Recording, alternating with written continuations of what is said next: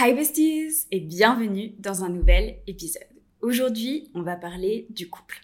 On va parler du fait de rencontrer son partenaire de vie. Parce que, comme je vous le dis dans le titre, euh, j'aurais pu passer ma vie avec la mauvaise personne et je pense que beaucoup d'entre nous sont dans ce cas-là. Parce que je pense qu'on a tous grandi avec l'idée de, ok, on rencontre une personne, on s'entend bien avec elle, on rigole, on le trouve beau ou on la trouve belle et ça suffit pour passer sa vie ensemble.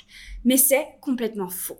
Je pense qu'il y a beaucoup plus de paramètres à prendre en compte, que ce soit au niveau des valeurs, que ce soit au niveau des objectifs, que ce soit au niveau de sa vision, au niveau de ses croyances, etc. Tout un tas de sujets à aborder, même aussi au niveau de la gestion de l'argent, au niveau de la carrière, au niveau de la dynamique du couple. Et si on ne discute pas de ça, eh bien, quelques années plus tard, on peut vite se rendre compte qu'il y a des choses qui ne fonctionnent pas, qu'on ne peut pas avancer ensemble, que euh, on n'a pas les mêmes objectifs, qu'on est dans deux directions complètement différentes. Et c'est là où c'est difficile parce que tu te dis, ok, j'ai passé toutes ces années de ma vie avec une personne qui ne me correspondait pas. Ça ne veut pas forcément dire que cette personne est une mauvaise personne. Ça veut juste dire qu'elle ne te correspond pas. Et malheureusement, bah, se dire, ok, je dois refaire tout le processus de rencontrer une nouvelle personne, tu dois aussi quitter une personne avec qui tu as des habitudes, etc. Et c'est assez difficile de quitter une personne, même si ce n'est pas la bonne personne pour toi, même si tu, ne l'aimes plus, t'as tes habitudes, t'as pas envie de te retrouver seule, peut-être ça fait euh, plusieurs années que on t'envoie des messages tous les soirs pour te dire bonne nuit, que cette personne, peut-être que tu trouves que c'est une personne bien, enfin peu importe. C'est difficile dans tous les cas de quitter une personne, de changer de vie, de changer de quotidien. Donc, c'est important pour moi de mettre les bases et donc il y a environ trois ans et demi, j'ai compris qu'il fallait que le processus, lorsque l'on rencontre une personne, soit bien plus que salut, comment tu t'appelles, ok, tu fais quoi dans la vie, ha t'es sympa. Non.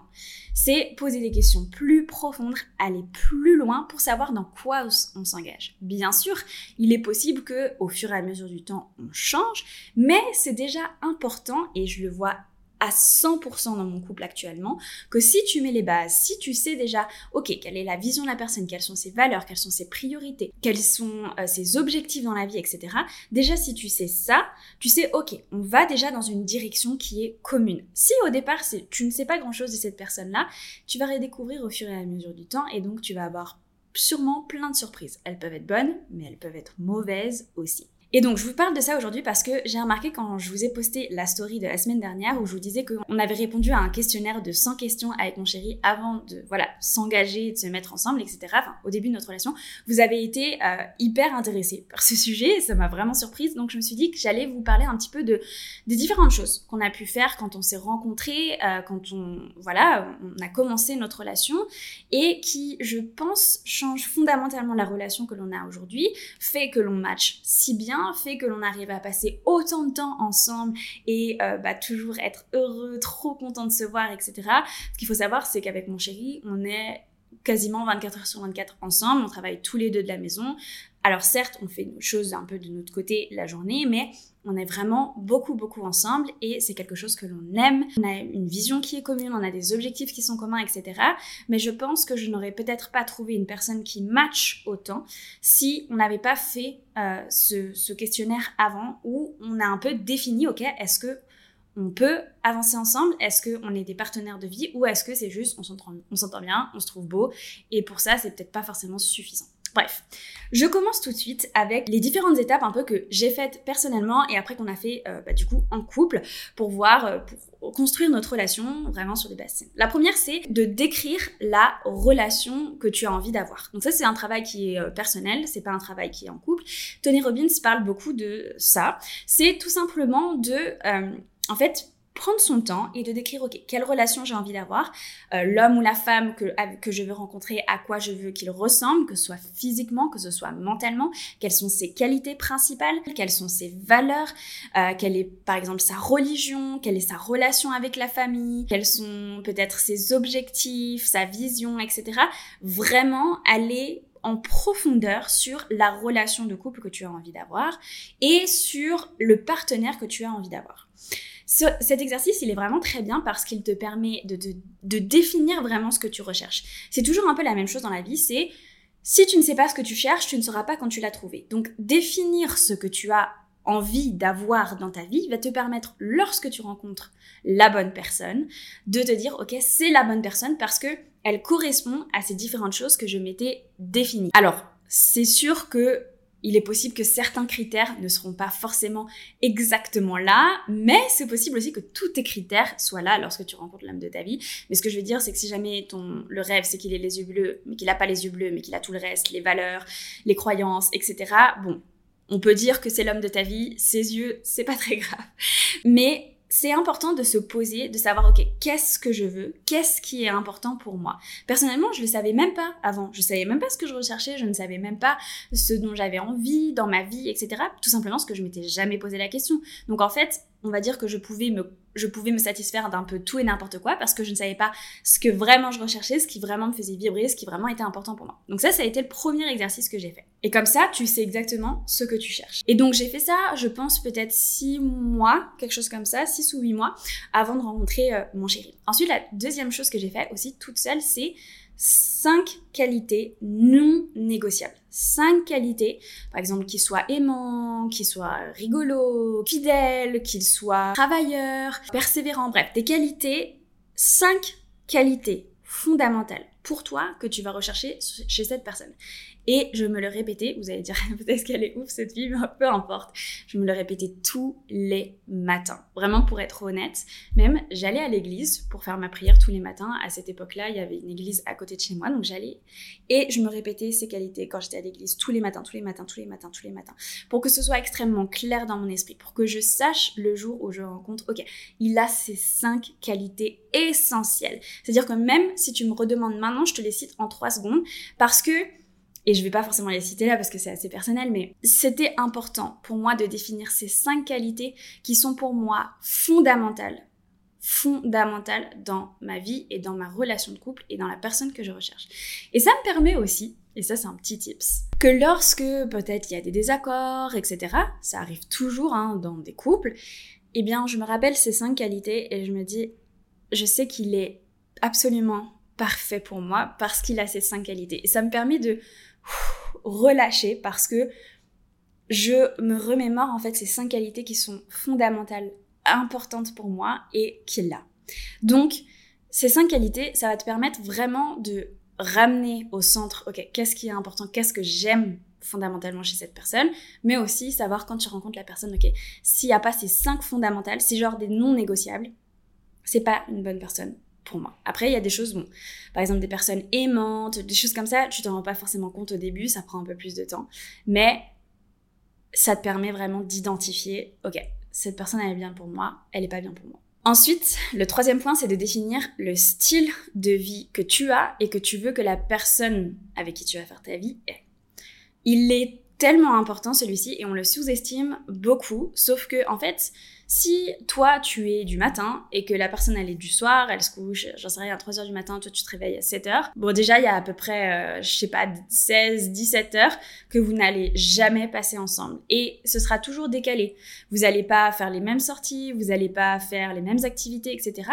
Et en fait, ça crée une euh, dissonance dans le couple et des désaccords. Si on n'a pas le même style de vie, on est complètement déconnecté parce que on a des envies complètement déconnectées, on a des valeurs complètement déconnectées, on a des euh, visions de la vie de manière générale, du quotidien complètement déconnecté. Et ce qu'il faut savoir, c'est que dans un couple, le quotidien, c'est 90% de l'année. Je veux dire, être en vacances et euh, faire la fête, c'est max 10%. Le reste du temps, c'est ton quotidien. Donc si vous avez un quotidien qui est complètement non aligné, ça ne peut absolument pas fonctionner. Et donc, moi, c'était très important d'avoir une personne qui se lève comme moi, qui fait du sport comme moi, qui mange comme moi, etc. Donc, euh, j'ai pas juste dit mange comme moi, qui mange des légumes, qui mange euh, avec une alimentation euh, variée, etc. Qui est très ouvert aussi à la nourriture de plein de pays différents, parce que moi, je mange pas forcément français, même pas du tout d'ailleurs. Donc, des choses comme ça qui sont importantes. une personne qui se lève tôt comme moi, une personne qui va au sport très régulièrement comme moi. Bon, j'ai trouvé même un qui va plus que moi, bref, mais ça me convient très bien. En tout cas, avoir un style de vie qui match, parce que si t'as un style de vie qui match, t'as un quotidien qui match. Et quand ton quotidien fonctionne bien, eh bien c'est beaucoup plus facile d'avancer, d'être en cohérence, d'être aligné, de se rejoindre sur plein de points différents, parce que on vit la même chose. Donc ça, c'est très très très important pour moi. Je m'en rendais absolument pas compte. avant. Euh, moi, je suis sortie avec une personne qui avait un style de vie, mais à 10 000 km de moi. Et ça, ça fait aussi que tu vas commencer à juger cette personne parce que tu vas dire, euh, ah bah cette personne, elle fait rien, ah bah cette personne, elle se couche tard, ah bah cette personne, elle mange mal. Hein. Donc c'est important. Si tu as un style de vie où tu te couches tard et que tu fais la fête, tant mieux, il faut que tu trouves une personne comme ça. Si tu as un style de vie euh, voilà, où tu aimes aller au sport régulièrement, ou j'en sais rien, aller à la montagne tous les week-ends, c'est aussi un style de vie, il faut que tu trouves une personne comme ça. Ensuite, là arrive le moment où tu rencontres une personne, que tu t'entends bien, que tu commences à passer du temps avec elle et euh, bah, tu as envie de savoir si elle te correspond, mais aussi cette personne a sûrement envie de savoir si tu lui corresponds. Et de savoir, ok, est-ce qu'on est sur le même longueur d'onde, est-ce qu'on a les mêmes objectifs, la même vision, la même gestion de l'argent, la même gestion du budget, la même gestion euh, peut-être du rapport euh, homme-femme, etc. Enfin bref, discuter de tous ces sujets-là. Sauf que c'est pas évident d'être là comme ça en train de dîner et de se dire ok alors euh, toi ton budget c'est quoi euh, alors toi ta vision de la vie c'est quoi alors comment est-ce que tu penses qu'on doit répartir les tâches de ménage etc c'est pas forcément facile d'amener cette conversation et c'est pas non plus quelque chose qui est forcément hyper agréable donc c'est bien de s'aider de différents outils. Et il y a deux livres qui sont vraiment top pour ça. Il y a 101 questions avant de s'engager et il y a le livre Seven Principles for Making a Marriage Work. Donc, sept principes pour qu'un mariage fonctionne.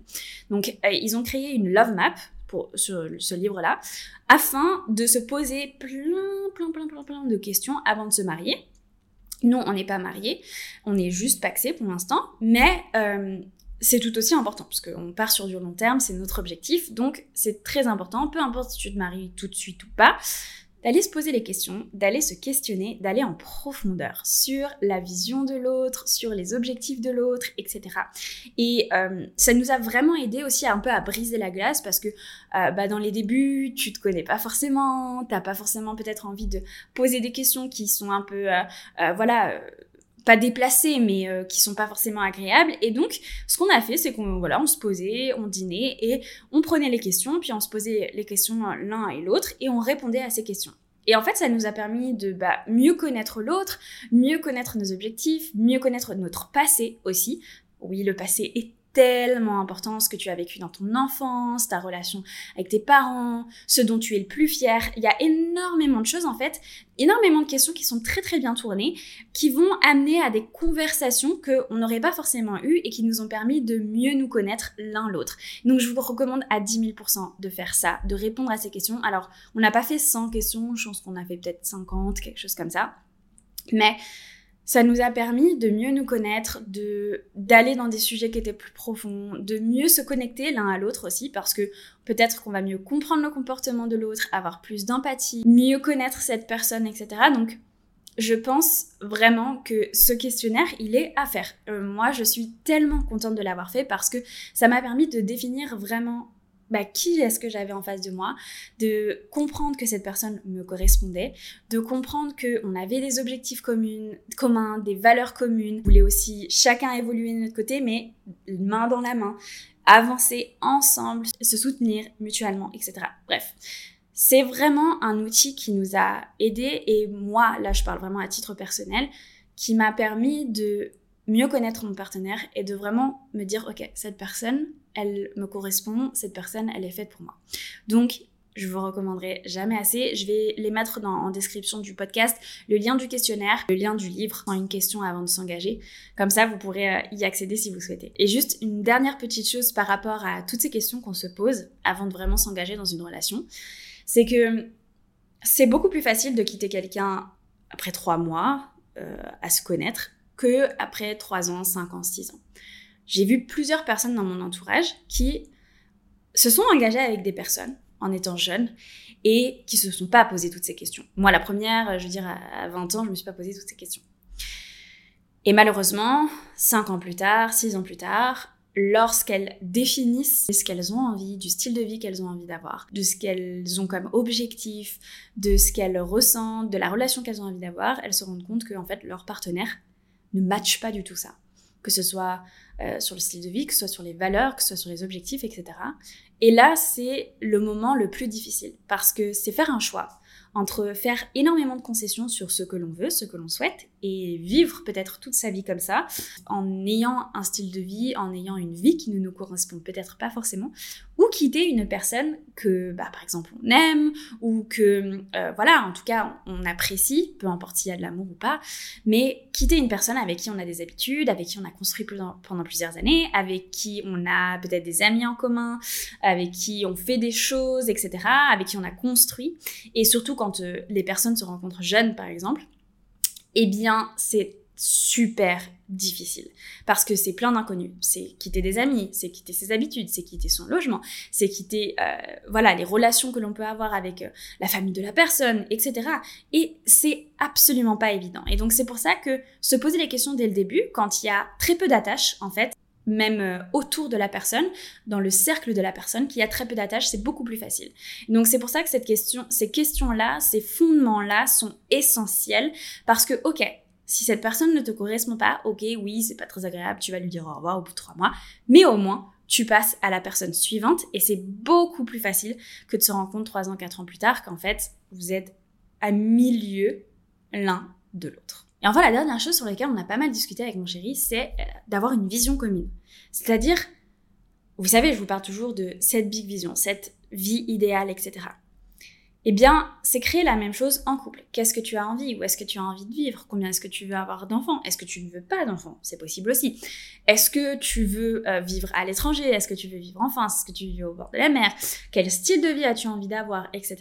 Alors, je vous dis pas que tout le temps, on est en train de se remémorer notre vision, mais on la reprécise à chaque fois, parce que bien sûr, on évolue. Mais l'objectif, c'est en fait, c'est d'évoluer ensemble, d'avoir cette vision commune et d'aller ensemble vers cette vision, vers cet objectif. Je pense qu'on ne se rend pas forcément compte, mais il y a beaucoup de couples qui se séparent parce que, on dit en anglais, they grew apart. C'est-à-dire qu'ils ont grandi sur deux chemins complètement différents. C'est pas on grand, on évolue chacun et on, on se tenant la main. Non, c'est grandir sur deux chemins différents. Et en fait, quand tu fais ça, eh bien, tu te rends compte que tu n'es plus du tout aligné, que la personne ne te correspond pas, etc. Si on ne va pas dans la même direction, mais que chacun va dans la sienne, bah, il y a de grandes chances qu'au bout d'un moment, les chemins se séparent, tout simplement. Donc, avoir une vision commune, la repréciser chaque année, faire même parfois des, petits check-up, d'où on faisait ça.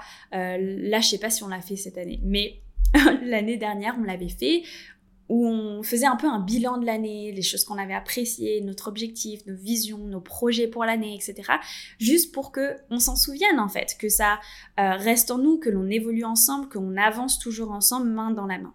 Donc vraiment avoir cette vision commune, ça permet de solidifier, de vraiment avoir une base qui est hyper solide parce que si tu as un objectif commun, même si c'est difficile parfois, même s'il y a des moments, ok, voilà, un désaccord, euh, voilà, eh bien, on a cette vision commune, on a cet objectif commun et c'est pas grave, on avance. C'est comme construire un business.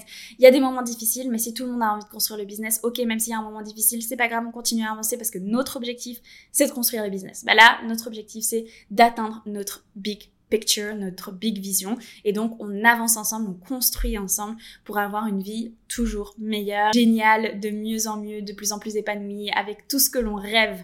Donc, c'est vraiment, on avance ensemble et ça, ça donne beaucoup, beaucoup, beaucoup, je trouve personnellement en tout cas, de force dans le couple. Voilà, j'espère que cet épisode il vous aura plu, il vous aura apporté que vous soyez déjà en couple ou que vous cherchiez votre partenaire de vie. En tout cas, si cet épisode vous a plu, n'hésitez pas à mettre un petit 5 étoiles et surtout à le partager à une personne que ça pourrait aider et aussi à le partager sur les réseaux sociaux, ça me fait toujours extrêmement plaisir. Je vous remercie et puis je vous dis à la semaine prochaine pour un nouvel épisode. Ciao